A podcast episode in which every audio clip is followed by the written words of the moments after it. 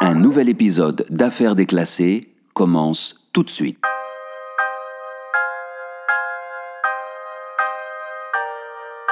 Après que Louisa Varayeva, une femme de chambre, ait découvert le cadavre d'une femme, supposément une cliente dans une suite d'un grand hôtel d'Angers, les choses vont très vite.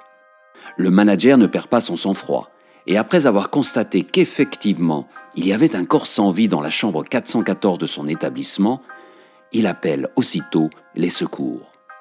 Mais ce qui l'affecte, c'est l'identité de la femme qui se trouve allongée sur le sol, inerte. Il la connaît bien, puisqu'il a encore bavardé hier soir avec cette cliente prestigieuse. Elle s'appelle Petra Ulitskaya, et elle est célèbre dans le monde de la musique classique en tant que violoniste spécialisée dans la musique baroque.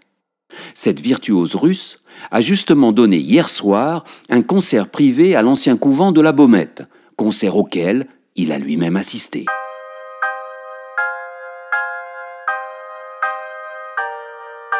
À mesure que les minutes passent et qu'il attend, l'émotion commence, malgré tous ses efforts, à le submerger.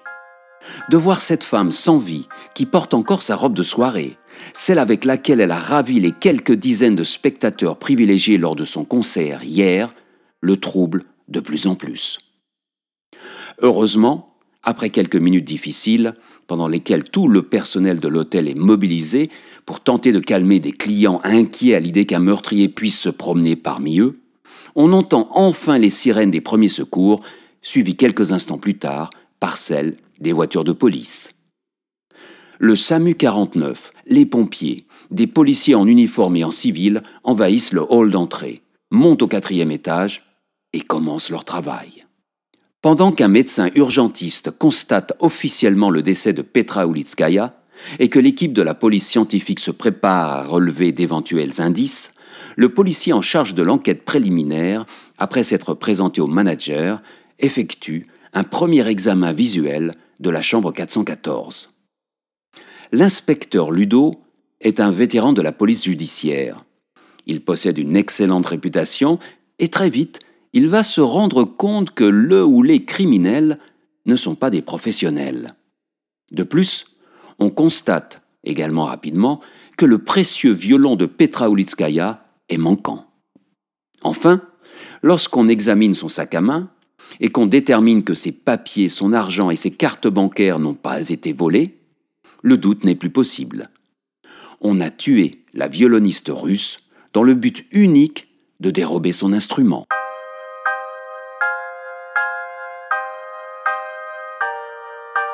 Ludo, qui a quelques connaissances dans ce domaine, est surpris. Un violon de maître est une pièce difficile à écouler.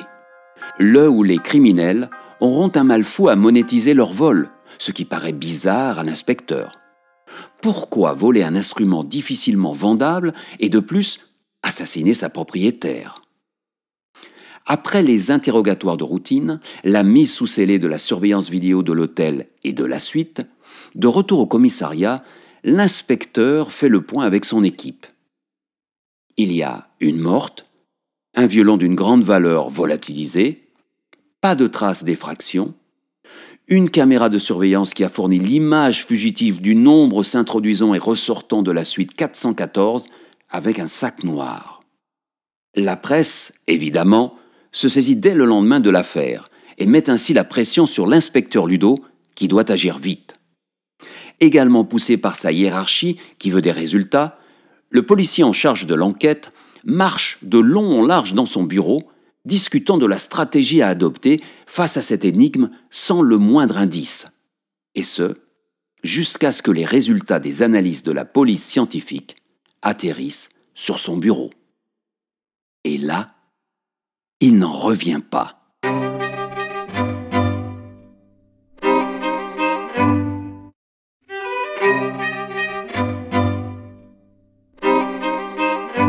Merci d'avoir suivi ce nouvel épisode d'Affaires déclassées. La suite de ce dossier brûlant dès demain sur Facebook, Twitter ou sur votre plateforme de podcast favorite.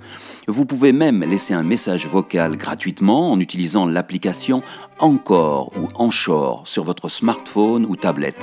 Encore, ça s'écrit A-N-C-H-O-R. N'hésitez pas à y poser vos questions ou à partager vos commentaires directement à partir de votre portable ou de votre tablette, donc grâce à cette application encore. Si vous voulez connaître l'issue finale de cette affaire déclassée, vous pourrez le faire dès vendredi avec la sortie du livre en e-book et papier qui vous donnera toutes les clés sur cette bien sombre histoire, un véritable thriller.